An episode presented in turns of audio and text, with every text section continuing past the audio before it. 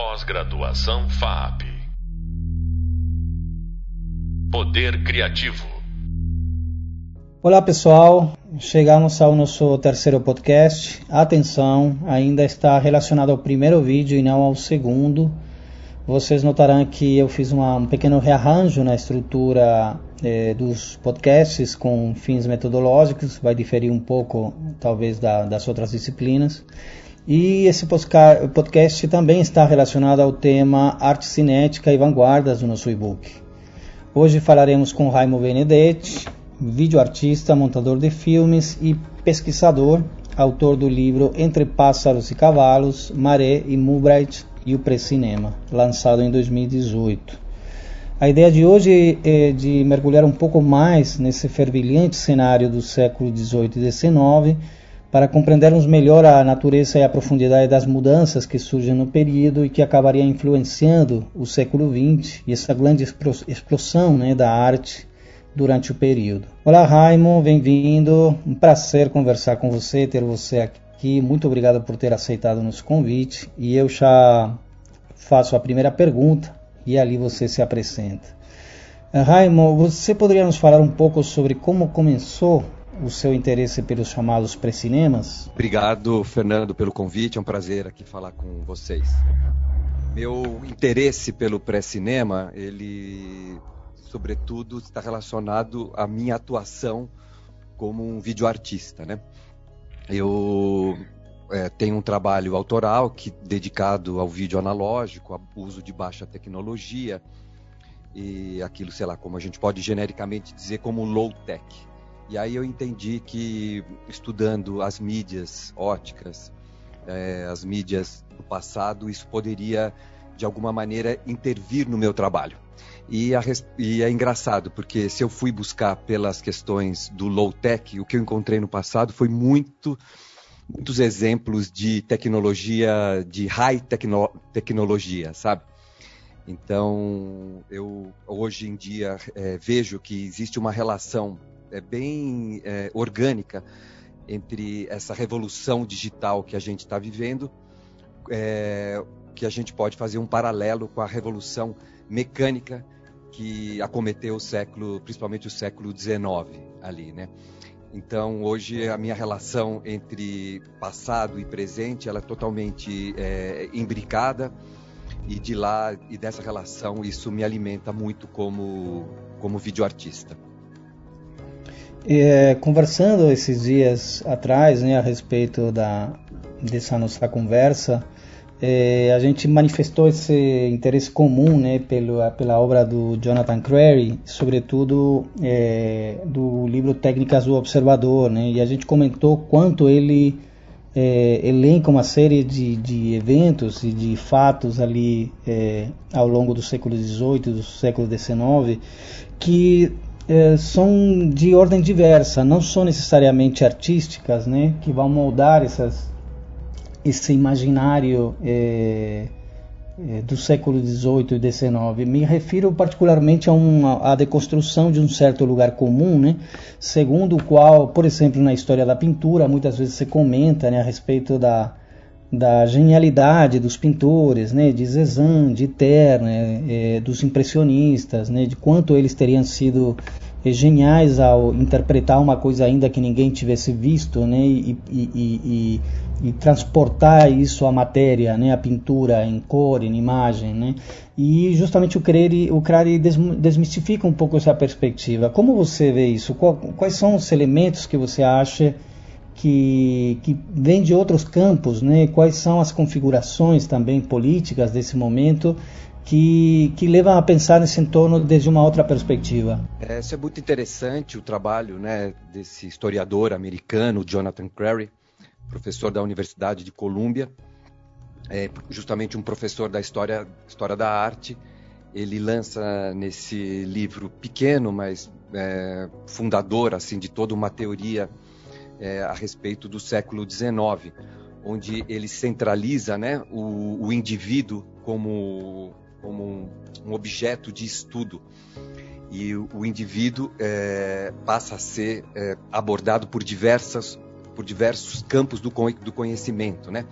O indivíduo como no seu é, fator biológico, seja pela medicina, pela fisiologia, por seus aspectos é, é, sociais, seja pelo, pelo comunismo, né? ou pela psicologia mesmo, que são, vamos dizer assim, matérias que eminentemente é, constituintes, são constituintes do século XIX, que ali cresceram e depois criaram é, os seus fundamentos que até hoje nos sustentam, né? E dentro dessa perspectiva, o Jonathan Crary é, foca é, principalmente sobre a década de 1820, 1830, nesse primeiro livro, onde ele elenca uma série de dispositivos criados justamente para atender é, aspectos da visão humana, né? E aí não só tratando como uma coincidência histórica, ele é, lem nos lembra que a fotografia, né, que foi lançada em 1839, é, nessa década de 30, ela foi é, precedida, né, em 1836, salvo engano, pela estereoscopia, né, que é o, o objeto de 3D que também é um invento do século XIX, uma descoberta do século XIX. Ou mesmo o, o, princípio da animação, que a gente até hoje emprega né, no cinema e no vídeo, que é, é uma ilusão do movimento através de imagens sucessivas, né? Na verdade, a, a, aquilo que a gente vê numa tela não é uma imagem em movimento, mas é uma sucessão de imagens fixas que, reproduzidas de determinada maneira, nos dão é, a, sucess... a, a, sensação que estão em movimento. E isso também é uma descoberta feita em 1832 na Universidade de Liège por um, um, um, um, um fisiologista, né? Então o Jonathan Crary ele lança é, esses elementos e dá um, dá um destaque e de alguma forma ele é, é, diz que a partir dessa década de 30 se, já se percebeu a natureza é, subjetiva da imagem algo que viria a ser é, é, tipicamente relatada pelos surrealistas 90 anos depois, né?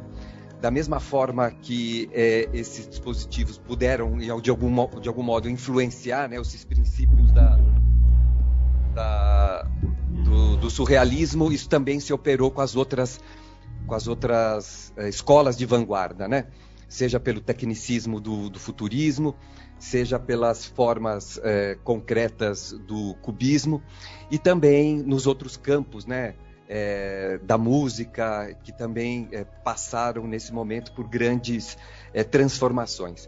E aí, a meu ver, é, concluindo aqui, esse é o grande, é, a grande novidade que o Jonathan Crary traz para esse estudo e esse brilho para o século XIX que realmente é, é, é um século de muita inventividade, muito interessante, que tem chamado a atenção de muitos pesquisadores é, recentemente. Eu fiquei impressionado é, recentemente ao, enfim, é, repassar. É fantástico como a nossa mente, né, como a, a, a gente tem a capacidade de sempre reorganizar e absorver né, coisas diferentes a respeito do mesmo conteúdo. É, minha formação assim, passou por diversas disciplinas né, e eu tenho enxergado a história da arte desde a arquitetura, a música, as artes visuais.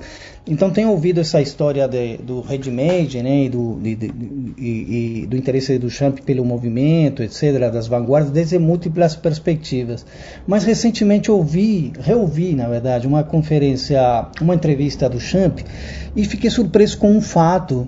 É, ele comenta que o, o seu interesse, é, o, o, nu descendo a escada, ele surge por acaso ao ele des, é, no momento que ele descobre numa revista da época uma das fotos de é, ou é do Maré ou é do né?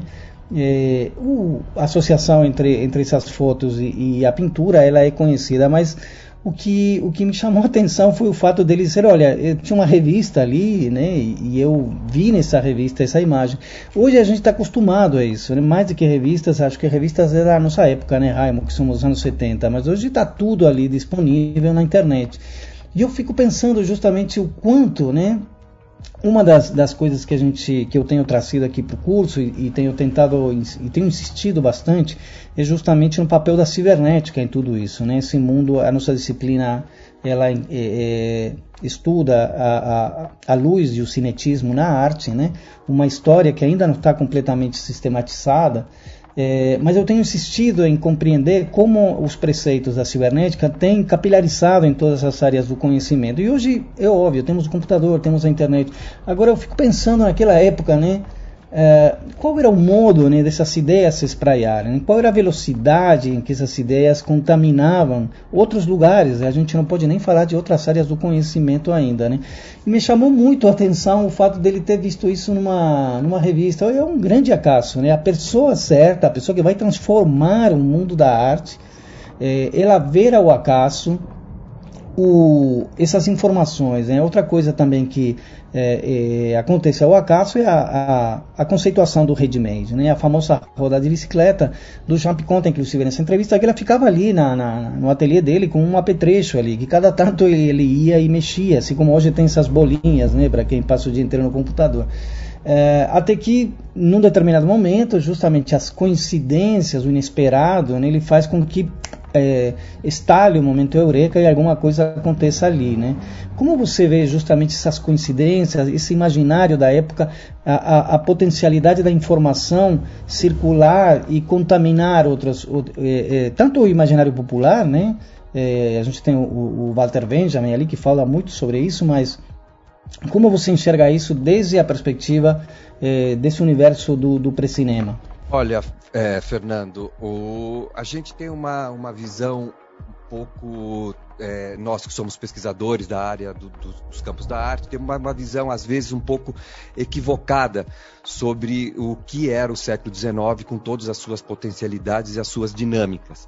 Justamente porque o cunho né, do termo é, arte moderna ela veio já no século XX mas é no século XIX onde estão todos esses pilares que vieram a se consolidar é, no, no, século XX, né? Porque as revoluções é, sociais é, industriais, elas todas perpassaram e criaram todos esses fundamentos, como eu já disse, que perpetuaram até, as, até os dias de hoje. Então, nesse sentido, é, você tem no século XIX um monte de criação de mídias, né? É, você tem ali no final do século, bem 1895, a, o lançamento né, do cinema, no mesmo ano você tem o raio-x, você tem em 1877 o, o, o, fonógrafo, você tem o, o, telégrafo também na década de 30, você tem uma série, enfim, de dispositivos. A, é, os primeiros experimentos de transmissão via wireless também acontecem nessa época, que vieram desembocar no, na, na, na rádio, né?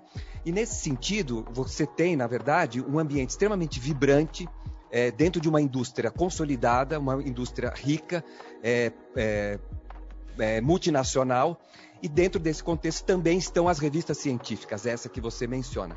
Então, as revistas científicas já têm é, é, centenas de anos, elas passaram né, a incorporar as ilustrações. O Marré, essa que você menciona, era um, um, um ávido publicador de artigos em revistas, muitas das suas imagens circularam o, o, o mundo e é, é, não só é, a França, né, da onde ele vivia, onde ele e Duchamp viviam, mas o mundo também. E é, dentro desse contexto, não podemos dizer que é uma casualidade o Duchamp entrar em contato com essas, com essa imagem, né? É, até porque isso era de um, de um conhecimento popular. Então, é, é, é, muito interessante a gente entender é, como que esses fundamentos também estão nas próprias, é, nos seus próprios autores, né? A gente, claro, associa Duchamp ao século, ao século XX, mas ele nasceu em 87, Picasso nasceu em 81, sabe? É, é, Salvador Dali, idem, Stravinsky, Schoenberg, todas essas pessoas são frutos do século XIX. Elas vão produzir com 18 anos, com 20 anos de idade, no século XX. Mas a cabeça dela, os pais deles, né, nasceram, é, já são típicos, é, vamos dizer assim, de uma cultura que, é, que se dinamizava já no século XIX, né? Então é um lugar assim que é absolutamente contagiante, sabe? Eu recomendo aqui aqueles que estão nos ouvindo tomar cuidado para se você for começar a estudar e não sair mais de dentro dele, sabe? Porque realmente é, você tem uma, uma propulsão enorme de novas tecnologias, de avanços e que muitas vezes eles não foram acompanhadas é, estrito senso, par e passo, melhor dizendo, com as artes. As artes, é, uhum. qual a gente estuda ali nesse momento, elas estão ligadas aos redutos extremamente elitizados, ao, ao, aos redutos de poder ou da alta burguesia. Então, é, na minha visão, as artes elas vêm, é, na verdade, expressar um sentimento é, que já vinha se preponderando, inclusive no cidadão normal, fazia mais de 20, 30 ou 40 anos, entendeu? Que é esse espírito da modernidade. Que fantástico, Raimo, porque um também dos, dos pilares da, que eu escolhi para a disciplina é justamente esse estímulo a uma, num, mundo que eu entendo saturado né, de informação e, e, e talvez é, também pela falta de, de tempo, de estimular a, a, a, a revisita, né, a revisitar esses lugares que de certa forma me parece que escondem talvez as soluções para essa crise, né, que é uma crise generalizada, né, civilizatória, que também necessariamente envolve a arte, né, com uma forma de criar estratégias alternativas. Eu não queria deixar de te perguntar, nos restam alguns poucos minutos, mas eu gostaria de te perguntar como toda essa sua pesquisa se desdobra no seu próprio trabalho. Você poderia escolher um trabalho seu particular ou talvez expressar um pouco do seu processo criativo? Como você acha que tudo isso fermentou na sua produção pessoal? É, na verdade foi um pouco ao contrário. Meu interesse pra, é, pela arqueologia das mídias foi para validar, vamos dizer assim, essa, esse meu contato com o vídeo analógico, com essas é, práticas de baixa tecnologia, né? Então todo o meu trabalho, né, que você pode ver para quem estiver aqui nos ouvindo no meu site www.raimobenedetti com dois t's.com e ali poder chegar ao que significa essas, essas matrizes, né? O, é, o, meu estado de espírito, vamos dizer assim, foi tão é, envolvido por essa pesquisa é, arqueológica, né? E que hoje meu trabalho eu me divido, é, enquanto artista, eu também tenho uma, uma um legado na produção do conhecimento, sabe? A pesquisa que eu tenho, que eu venho aqui hoje é, que eu pude ter o prazer aqui de falar com vocês, ela tá, também está, para mim, orientada como os aspectos é, de uma pesquisa artística. É assim que eu enxergo. Eu não sou um acadêmico de formação, né? Eu sou um, um amante da, é, é, daquele que ama, né? Do assunto que estuda e não, não tem uma, uma formação acadêmica. Então, meu trabalho hoje, ele também está disseminado por, esse, por, por essa própria pesquisa, né? E isso pode é, ser é, melhor visto, melhor avaliado é, nos cursos que eu dou, tanto ligados às práticas pré-cinematográficas ou como ao cinema dos primórdios, onde eu tento fazer essa, vamos dizer assim, esse cruzamento excitante do século XIX com o século XXI, né? É, essa é a minha visão de estudo e é hoje assim, Fernando, é a forma com que eu vejo que o meu trabalho se expressa, sabe? Sim, me identifico completamente e, e recomendo, inclusive, a, aqueles que nos ouvem a procurar é, pela, pelas propostas do Raimo. Eu tive a oportunidade de, inclusive, é, fazer curadoria né, em torno da, da sua própria produção e me lembra muito bem daquela sua palestra espetáculo, né? É um, é um, um espetáculo multimídia que parece ao mesmo tempo uma, uma aula, uma coisa realmente fantástica. Pessoal, lamentavelmente o nosso tempo está chegando ao fim. Eu gostaria de agradecer ao Raimo, é, lembrando que o site dele é raimobenedetti.com.br. Vocês podem dar sequência à pesquisa e às investigações sobre, sobre o trabalho dele nesse nesse lugar virtual e dizer que por hoje chega, né, terceiro podcast aqui. Uh, falamos com Raimo Benedetti, vídeo artista, montador de cinema e pesquisador. A partir do seu olhar, podemos viajar um pouco no tempo, né, imaginar a dimensão das mudanças uh, que o desenvolvimento de um conjunto de tecnologias relacionadas a, ao campo da visão, da fotografia e do cinema introduziram na sociedade é, a partir do século XVIII e XIX.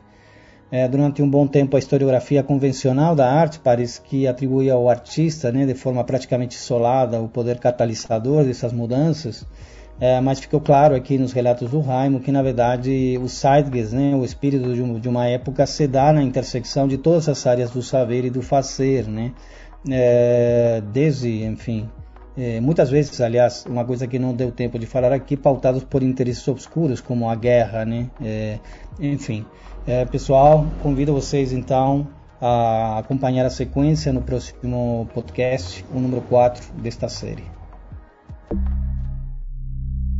Pós-graduação FAP Poder Criativo.